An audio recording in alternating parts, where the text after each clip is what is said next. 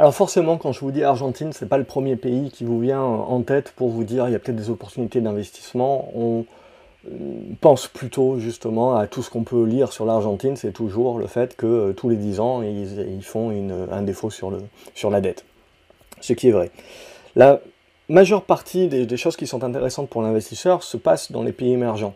Mais vous savez, les pays émergents, c'est un petit peu l'arlésienne, c'est on, nous a toujours promis la lune quelque part, et puis il y a quelques pays qui ont délivré, mais il y a surtout beaucoup de pays qui n'ont jamais délivré. Le problème majeur des, pays émergents, en fait, euh, euh, c'est pas leur démographie, c'est pas leurs infrastructures, c'est pas un certain nombre de choses, euh, c'est surtout le politique. Ça a toujours été la grosse problématique, et encore plus en Amérique latine, a toujours été le, politique le problème, et le vent de face quelque part. Alors pourquoi je vous parle de l'Argentine? Parce que c'est un pays, euh, si vous me suivez, euh, que, vous savez, je, suis énormément l'Argentine, c'est quelque chose qui, me plaît. Euh, vous avez, c'est un pays qui est très, très value, etc.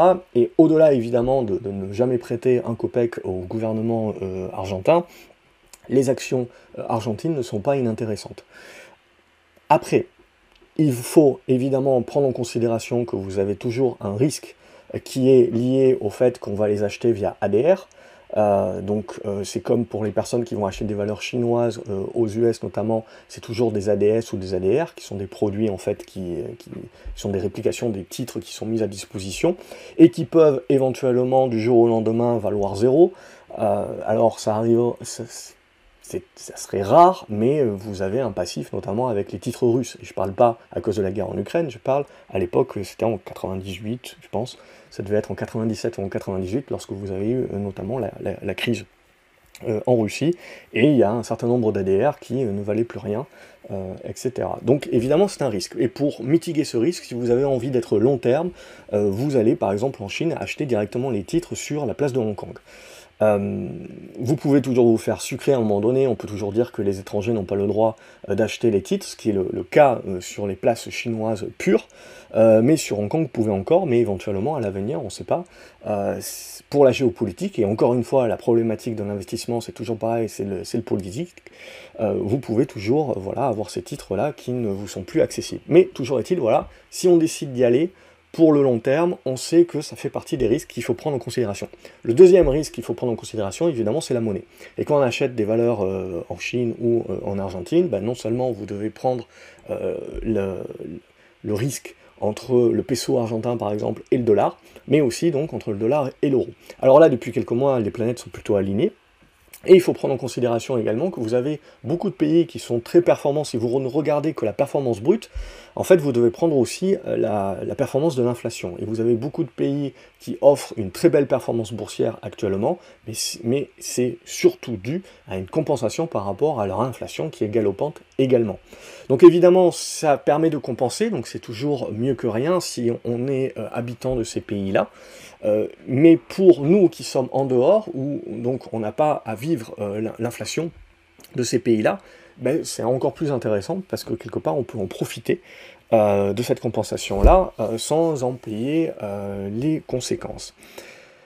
Donc voilà, ça c'est le premier élément pour moi où je trouve que c'est intéressant. Et en Argentine, du coup, comme on l'a expliqué, le politique fait la pluie et le beau temps, et en 2019, c'est là où j'ai commencé à suivre un petit peu les, marchés argentins, parce qu'ils étaient pas chers à l'époque, mais comme je le dis souvent, quand c'est pas cher, ça peut devenir encore moins cher, et ça l'est devenu, parce que politiquement, la, personne qui s'est fait élire, je sais plus euh, de quel bord il était, etc., mais ça n'a pas plu au marché, il y avait eu un gros gap, et euh, on avait mis une année supplémentaire à faire le bottom, et depuis, on a construit le bottom, et ça fait là, depuis un an, un an, neuf mois, que les actions argentines sont vraiment euh, très dynamiques. Et vous le voyez, par exemple, sur ce tracker argentin, vous avez un quasi x2 euh, depuis, depuis une année, depuis l'été dernier. Donc on voit, même sur ce marché argentin, et je dirais les pays émergents au sens large, des rebonds qui ont eu lieu avant même que ces rebonds aient lieu sur les marchés occidentaux, donc à partir de septembre-octobre notamment,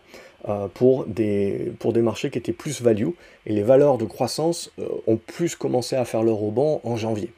Et ensuite ont tout rattrapé et aujourd'hui sont en surperformance, mais euh, voilà, ça c'est pour boucler la boucle.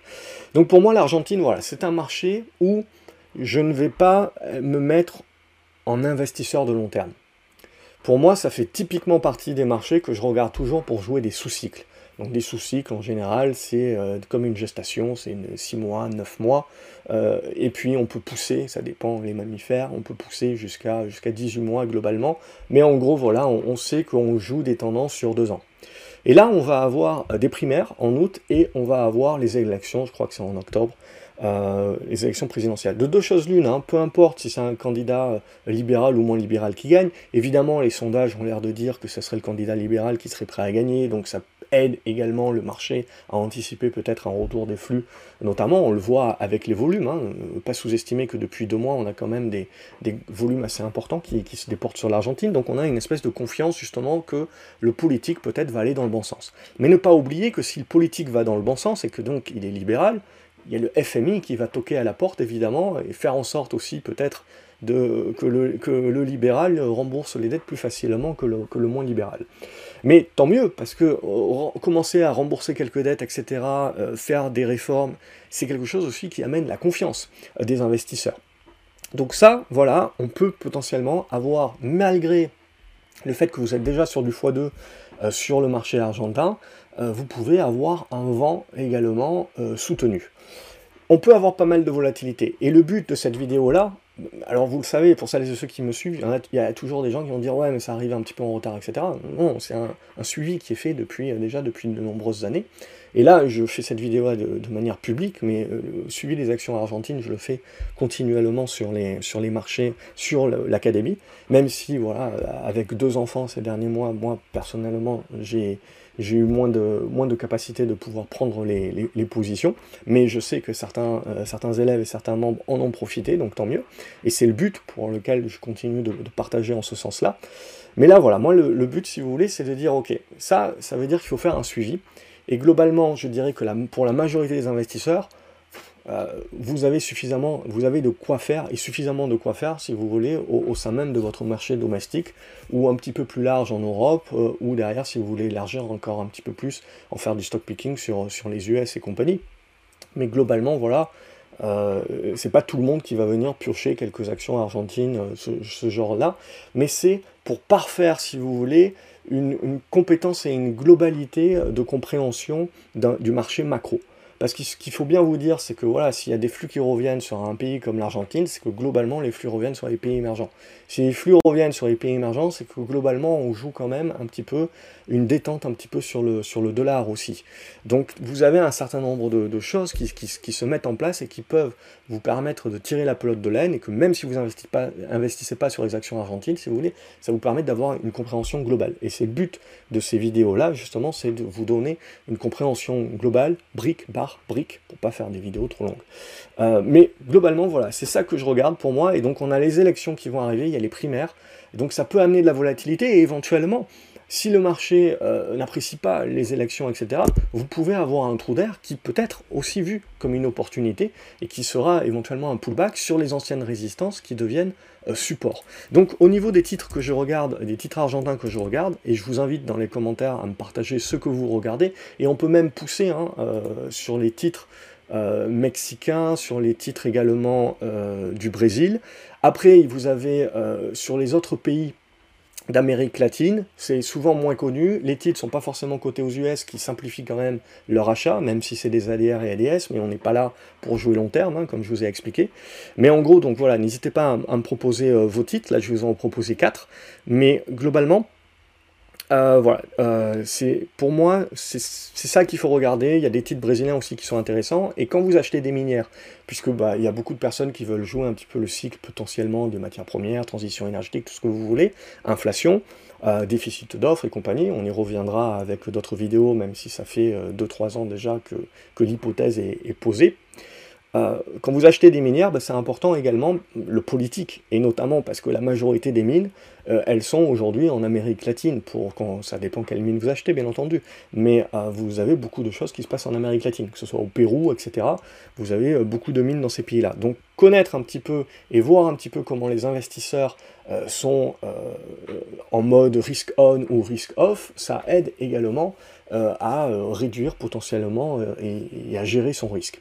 Donc c'est pour ça aussi que, je vous en parle, c'est pas forcément pour aller y investir, mais du coup, globalement, ça peut vous donner une idée quand vous allez acheter des, actions qui ont beaucoup de, choses qui se passent sur, sur Amérique latine. C'est là où ça peut être intéressant. Donc Crésud, pour moi, ça c'est de l'agriculture. Donc je vais les regarder en hebdo rapidement. Et donc ce que vous avez globalement, c'est vous voyez, vous avez les, constructions en fait de, de, bottom qui se mettent en place. Ça c'est les gaps pour la précédente élection, donc qui avait été peu appréciée.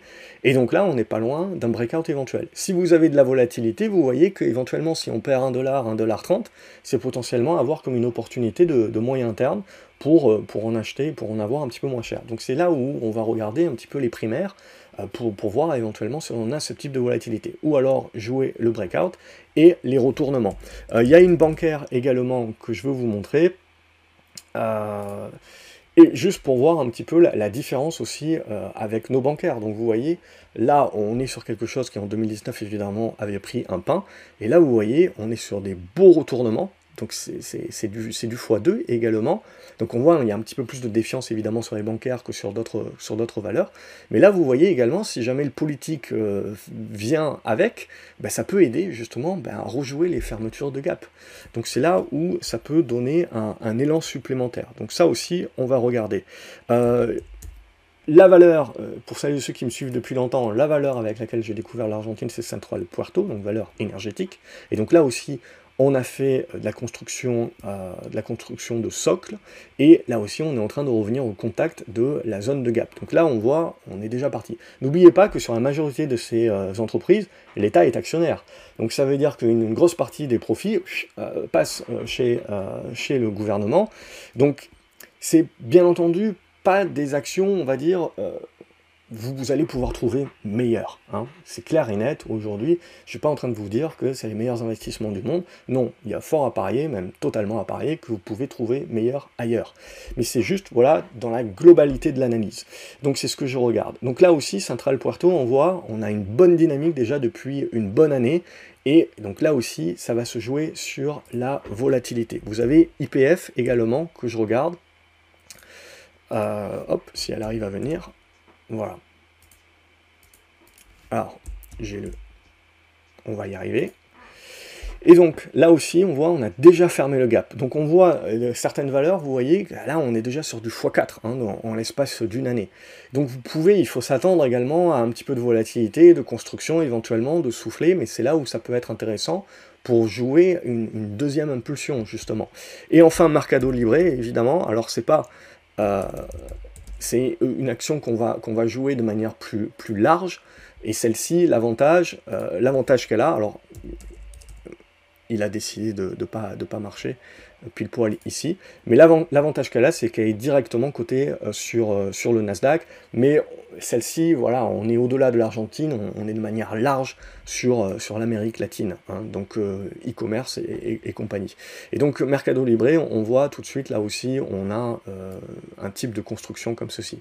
Mais c'est quelque chose voilà, qu'on va jouer en, comme une valeur comme une valeur technologique de croissance que l'on jouerait sur le Nasdaq, hein, on a les mêmes, les mêmes dynamiques. Donc pour moi, on est dans la figure.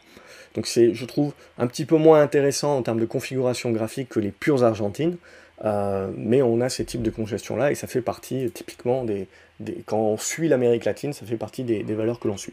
Donc voilà, comme d'habitude, n'hésitez pas à vous abonner à la chaîne pour pas louper les, autres petites vidéos qui, font, qui forment à elles euh, toutes euh, des, briques et une imbrication de, toutes ces, connaissances, si vous voulez, qui vous permettent d'avoir une vue euh, plus globale. N'hésitez pas à me dire ce que vous en pensez dans, les vidéos, si je continue à faire ça, si vous avez d'autres idées éventuellement pour, pousser d'autres briques, ça, ça vient au fur et à mesure, mais éventuellement dans les commentaires, vous pouvez m'en proposer et je peux en plébisciter euh, certaines plus tôt que d'autres éventuellement.